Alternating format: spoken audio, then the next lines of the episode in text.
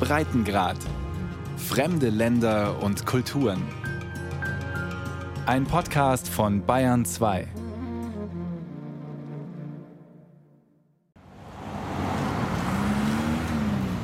Es ist der 11. Mai 2022, kurz nach 6 Uhr.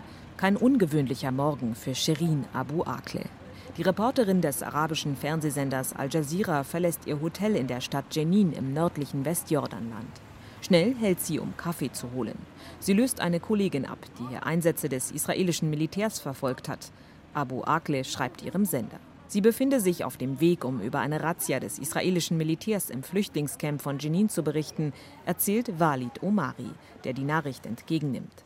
Er leitet das Büro von Al Jazeera in Ramallah im Westjordanland. It was a very sensitive situation, and every day the Israelis they invading the town and the refugee camp. Die Lage war angespannt. Die israelische Armee hat fast jeden Tag Militärrazzien in Jenin durchgeführt. Shirin war oft dort, kannte sich aus. Sie hat 20 Jahre über Jenin berichtet, war in gefährlicheren Situationen als an dem Tag. Sie war stets vorsichtig, hatte eine Sicherheitsweste mit der Aufschrift Presse an. Shirin trug einen Helm, sodass man sie sehr gut als Journalistin erkennen konnte. Omari war der Chef von Shirin Abu Akleh. Sie war seine Stellvertreterin. Gedankenverloren betrachtet der alte Mann mit dem kahlen Kopf ein Foto auf seinem Schreibtisch. Abu Akleh, die Frau mit den halblangen braunen Haaren, lächelt freundlich in die Kamera. Sie trägt die blaue Weste mit dem großen blau-weißen Schriftzug Presse deutlich sichtbar über der Brust, so wie an jenem Tag, erinnert er sich. Es ist eines von vielen Fotos, die sein Büro zieren. Abu Akleh als junge Reporterin, als lachende Frau mit Jeansjacke, als Kind. Und vor der Kamera mit Demonstranten, die ein Feuer anzünden. Omari starrt ins Leere. Die Erinnerung an den 11. Mai holt ihn ein. Viele Male hatte er sich die Videoaufnahmen aus Jenin angesehen. Eine Gruppe Journalisten, bekleidet mit kugelsicheren Westen und Helmen, läuft plaudernd eine ruhige Straße entlang.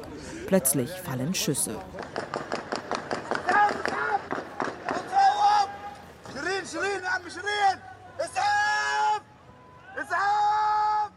Entsetzt und voller Panik rufen mehrere Leute nach einem Krankenwagen. Die bekannte amerikanisch-palästinensische Reporterin Shirin Abu Akleh liegt am Boden. Die 51-Jährige stirbt durch einen Kopfschuss. Walid Omari schließt die Augen. In seinem Inneren läuft ein Film ab. I don't know how my colleague drive the car. Ich weiß nicht, wie mein Kollege gefahren ist. Sehr schnell, sehr gefährlich. In Jenin bin ich ins Krankenhaus gerannt. Ich habe es nicht geglaubt, dass sie tot ist, bis ich ankam und ihre Leiche sah. Sie haben mir ihre Weste gegeben. Ich habe auch die Kugel gesehen nach der Autopsie in Nablus. Es war ein Geschoss der Amerikaner. Wer hat sowas hier? Die israelische Armee. Die Kugel traf Shirin hinter dem linken Ohr. Es sah aus, als hätte sie noch ihren Kopf bewegt. Die Kugel trat aus und steckte in ihrem Helm fest. Der Augenblick, in dem Shirin Abu Akleh der tödliche Schuss traf, löschte nicht nur das Leben der Reporterin aus. Er veränderte auch das Leben der Menschen, die dabei waren und derer, die ihr nahestanden. Nur eine halbe Stunde vom Al Jazeera-Büro entfernt, wo Sherin Abu Akleh gearbeitet hat, liegt das Haus der Familie Abu Akleh. Hier im Stadtteil Beitanina in Ostjerusalem kam die Familie zusammen. Wenn sie sich jetzt treffen, zerreißen sie Wut und Trauer, sagt Lina Abu Akleh, die Nichte der getöteten Reporterin. Das junge Mädchen mit langen, wallend schwarzen Haaren und großen, dunklen Augen sitzt auf dem Sofa im Eingangsbereich des Hauses. An den Wänden hängen lebensgroße Bilder ihrer Tante auf Pappwänden. Linas Blick bleibt an einer Art Schrein hängen, geschmückt mit weißen Blumen und dem Lieblingsfoto ihrer Tante in der Ecke des Zimmers. This was from the funeral and this one reads out I am the daughter of Jerusalem. Das hier ist von der Beerdigung. Hier steht, ich bin die Tochter von Jerusalem. Das Foto hier hat sie am 2. Mai auf Facebook aus ihrem Büro gepostet. Sie hat mich gefragt, welches soll ich posten? Ich habe gesagt, nimm das. Verrückt, dass es zehn Tage später um die ganze Welt ging, weil sie gestorben ist. An den Moment, als sie erfuhr, dass ihre Tante tot ist, kann sie sich noch ganz genau erinnern. I woke up early morning at around like. Ich bin früh, Viertel vor sieben, aufgewacht. Mein Vater hat mich angerufen und gesagt, Shirin wurde verletzt, kannst du sie anrufen? Freunde schrieben mir und fragten, sind das Fake News? Ich bekam Angst und bin aus dem Bett gesprungen, völlig geschockt. Wenige Minuten später berichtete es Al Jazeera in den Nachrichten. Ich habe es von ihren Kollegen erfahren. Lina schießen Tränen in die Augen. Bis heute habe sie den Tod nicht verarbeitet. Ihre Tante habe sie immer beruhigt. Sie solle sich keine Sorgen machen. Die erfahrene Reporterin hätte aber auch Angst gehabt, sagt Lina. Auch wenn es brenzlig wurde, habe Sherin stets weiter berichtet, sei dabei aber nie auf Konfrontation gegangen. Ein kleiner, strubeliger, weißer Hund springt auf Linas Schoß und kuschelt sich an sie. Gedankenverloren streichelt sie sein Fell. Das ist Shirins Hund. Er heißt Filfel. Das bedeutet Pfeffer. Sie hat ihn geliebt. Yeah, she loved him. Der Muizin ruft zum Gebet. Sein Ruf hallt durch die Straßen von Jenin im nördlichen Westjordanland. Hier lebt der Mann, der Sherin Abu Akle nicht nur im Berufsleben begleitete, sondern auch den Moment ihres Todes miterlebte. Ali al-Samudi ist Kameramann bei Al Jazeera. An jenem 11. Mai lief er mit Abu Akle gemeinsam die staubige Straße im Flüchtlingscamp von Jenin entlang, als die Schüsse fielen. Samudi ist hierher zurückgekommen, an den Ort, an dem es passiert ist. Es geht ihm sichtlich nahe. Bevor er spricht, zurrt er das Ende eines Transparentes an einem Baum fest, das durch den Wind heruntergerissen wurde. Okay. Hier. Shirin. Darauf zu sehen Sherin Abu Akle in einer rosafarbenen Bluse. Darunter steht Augenzeugin und Märtyrerin Shirin Abu Akle.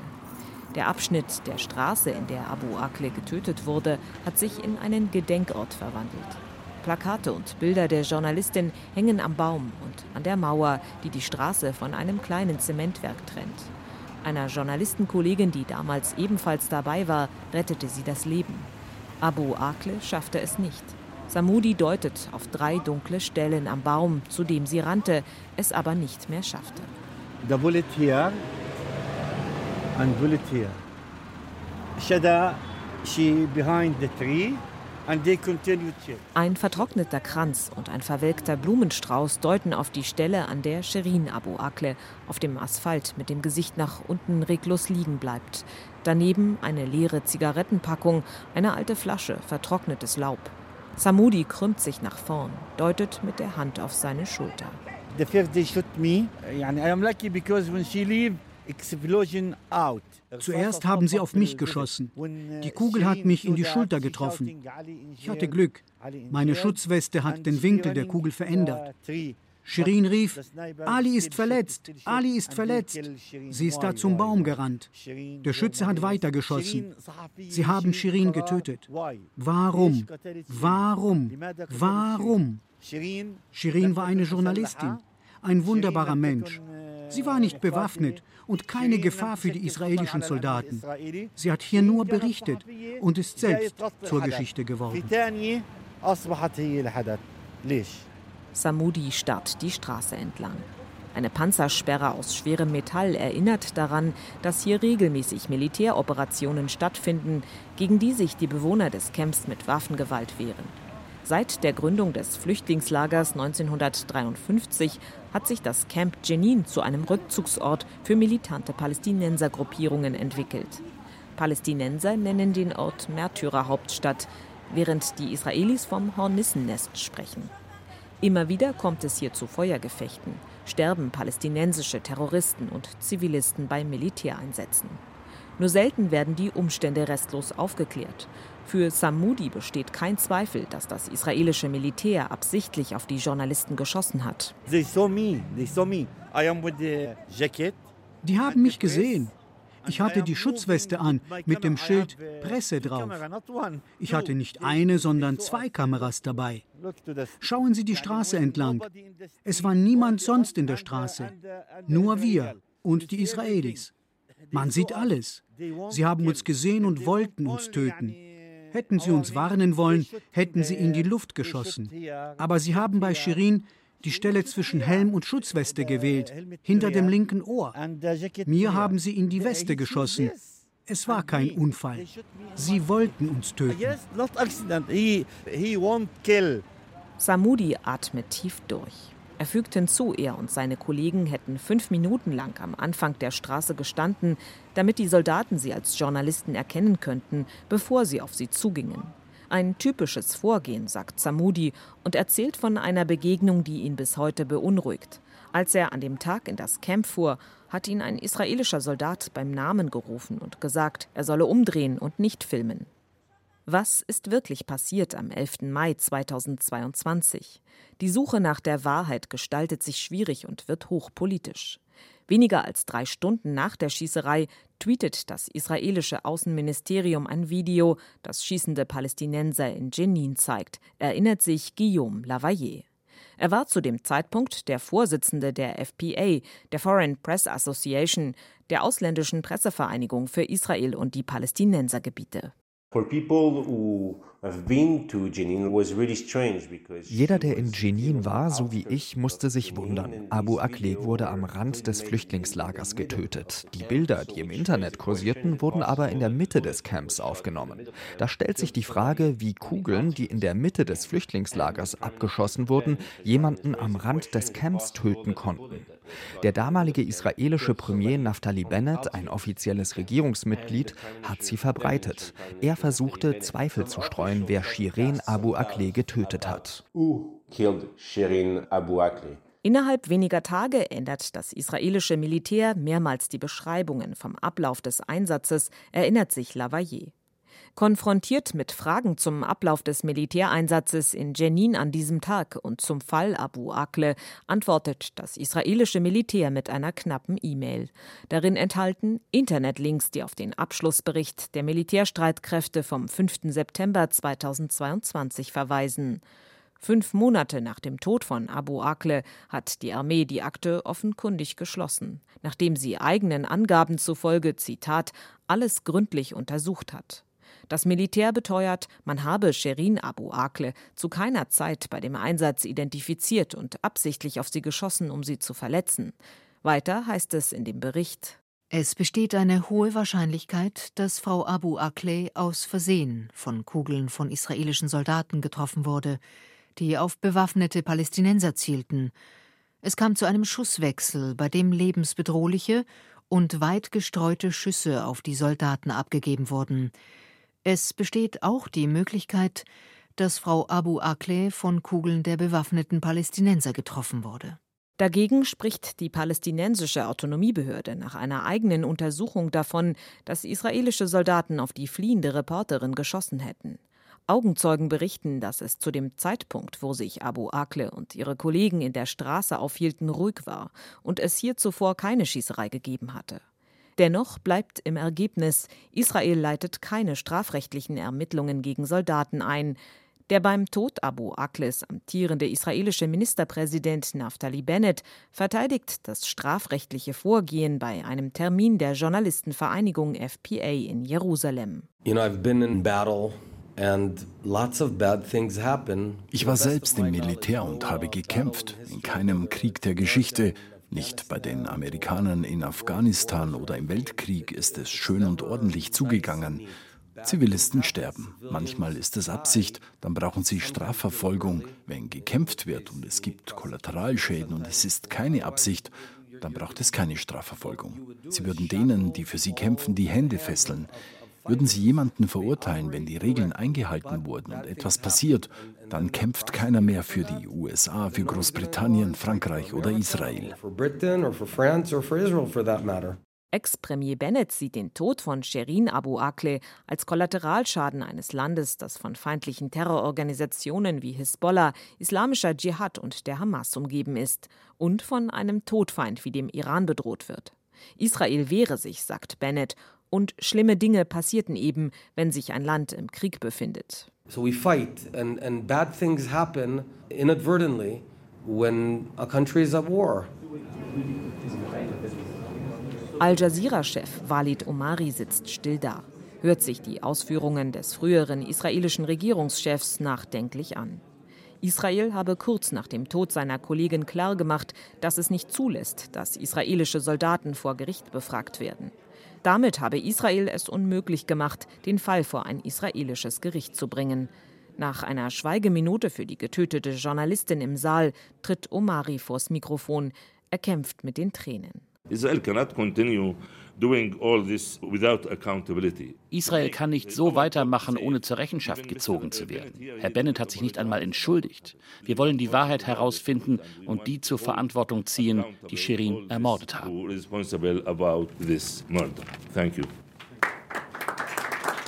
Israel hat zwar eingeräumt, dass die tödliche Kugel vom israelischen Militär stammen könnte. Dass die Ermittlungen dennoch eingestellt wurden, macht Abu Akles Nichte Lina wütend. Wenn die israelische Armee ein Verbrechen eingesteht, würde sie sich selbst belasten.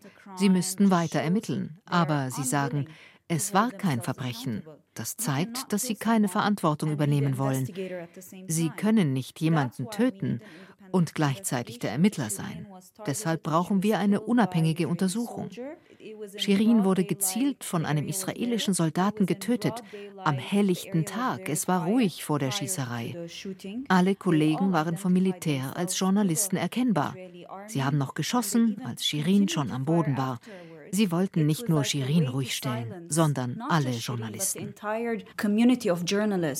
Wie ihre Tante hat auch Lina die amerikanische Staatsbürgerschaft. Das könnte helfen, sagt sie. Zusammen mit ihrer Familie habe sie sogar US-Außenminister Anthony Blinken getroffen. Die USA hätten eigene Ermittlungen eingeleitet, Israel unterstütze diese aber nicht, sagt Lina frustriert. Dennoch will sie nicht aufgeben. Zusammen mit dem arabischen Sender Al Jazeera hat die Familie Abu Akleh beim Internationalen Strafgerichtshof in Den Haag einen Antrag gestellt, damit ein Ermittlungsverfahren gegen Israel aufgenommen wird. Lina öffnet die Wohnzimmertür. Dann zeigt sie auf ein Bild an der Wand. Eine nachdenklich aussehende Shirin Abu Akleh. Im Hintergrund Jerusalem und die goldene Kuppel des Felsendoms. Über dem Bild hängt ein Rosenkranz. Lina lässt ihn durch die Finger gleiten. Das ist ihr lilafarbener Rosenkranz, den sie immer in der Tasche hatte. Den hier hatte sie in der Tasche, als sie in Jenin getötet wurde. Sherin Abu Akleh war Christin. Nach ihrem Tod wurde die Reporterin zu einer Art Ikone, vor allem für die Palästinenser. Sie identifizieren sich mit ihr. Die Religion spielt dabei kaum eine Rolle, sagt Diana Bhutto. Sie ist Anwältin, lebt im Norden Israels und arbeitet als Beraterin für das Institut for Middle East Understanding, eine pro-palästinensische Interessenvertretung. Erst haben die Israelis die Schuld an ihrem Tod ihr selbst gegeben, dann einem Palästinenser. Damit haben sie gesagt, die Palästinenser sind selbst schuld, dass wir sie töten. Jeder Palästinenser hat das durchschaut. Die Botschaft war, wir sind alle Shirin.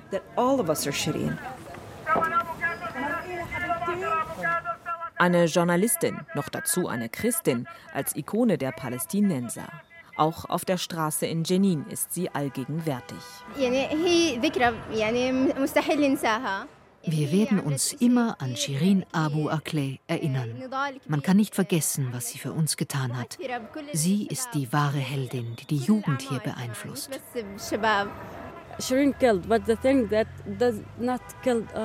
Shirin ist tot, aber was uns nicht tötet, macht uns stärker.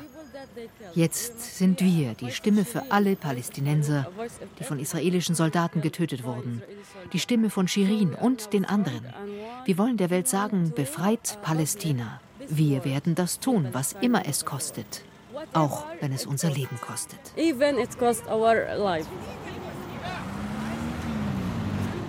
Auch in Ramallah, am Büro von Sherin Abu Akleh, gehen täglich viele Menschen am Bild der Journalistin vorbei.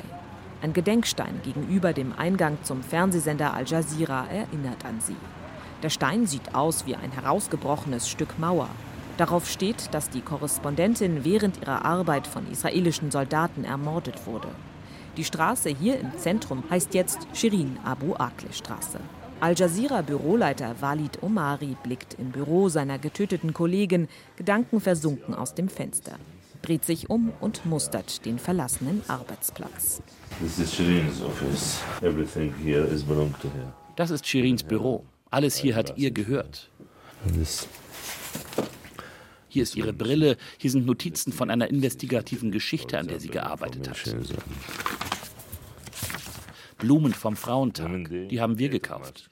Wir lassen alles, wie es ist. Es kommen immer wieder Leute und bringen Blumen, Bilder. Das schlichte Büro mit einem Schreibtisch voller Notizen und Papieren, einem Spiegel in Form des Westjordanlandes, der schwarze Bürodrehstuhl, das Regal voller Bücher und Preise und der blaue Besuchersessel sind bedeckt mit Geschenken. Blumen, Kränze, Bilder und kunstvolle Zeichnungen der Reporterin mit Geburts- und Sterbedatum. Basteleien von Schülern einer taubstummen Schule, die ein Mosaik von ihr angefertigt haben. Dies alles soll in ein Museum kommen. Zum ersten Todestag der Journalistin beginnen die Vorbereitungen für den Bau. Auch diese Bilder gehen um die Welt. Drei Tage lang dauert die Beerdigung von Sherin Abu Akleh. Dabei kommt es zu Ausschreitungen. Während der Sarg durch eine Menschenmenge aus dem Krankenhaus in Ostjerusalem getragen wird, schlagen israelische Polizisten in die Menge. Blendgranaten sind zu hören. Fast fällt den Trägern der Sarg mit der Reporterin auf den Boden. Später rechtfertigen sich die Sicherheitskräfte damit, der Mob habe den Sarg beschlagnahmen wollen. They Shireen in Jenin. They attacked her casket in the French hospital in Jerusalem. Sie haben Shirin in Jenin getötet. Sie haben ihren Sarg im französischen Krankenhaus in Jerusalem angegriffen. Sie haben sie zweimal getötet. Ich habe noch keine Zeit zu weinen gehabt. Es ist sehr schwer für mich. Und es ist schlecht, dass ich noch nicht geweint habe. Ich bin nervöser geworden, schreie manchmal meine Leute an. Es ist jetzt ein Jahr vergangen, aber die Trauer sitzt tief sagt Omari und deutet auf eine Papiertüte oben auf einem Schrank. Das haben sie mir im Krankenhaus gegeben. Das gehörte Shirin, aber ich wollte das nicht aufmachen. Da sind ihre Schuhe drin, an denen noch Blut klebt, ihre Kette. Die Familie von Sherin Abu Akleh konnte die Tüte ebenfalls noch nicht öffnen. Deshalb bleibt sie hier im Büro. Omari holt ein Blatt Papier hervor. One day before she left to Jenin, she asked me for a vacation. Einen Tag bevor sie nach Jenin fuhr, hat sie mich um Urlaub gebeten. Das ist der letzte Brief, den ich von ihr habe. Sie sagte, wenn ich zurückkomme, möchte ich fünf Tage Urlaub machen. Ich habe unterschrieben. Da wusste ich nicht, dass es ein Urlaub für immer wird.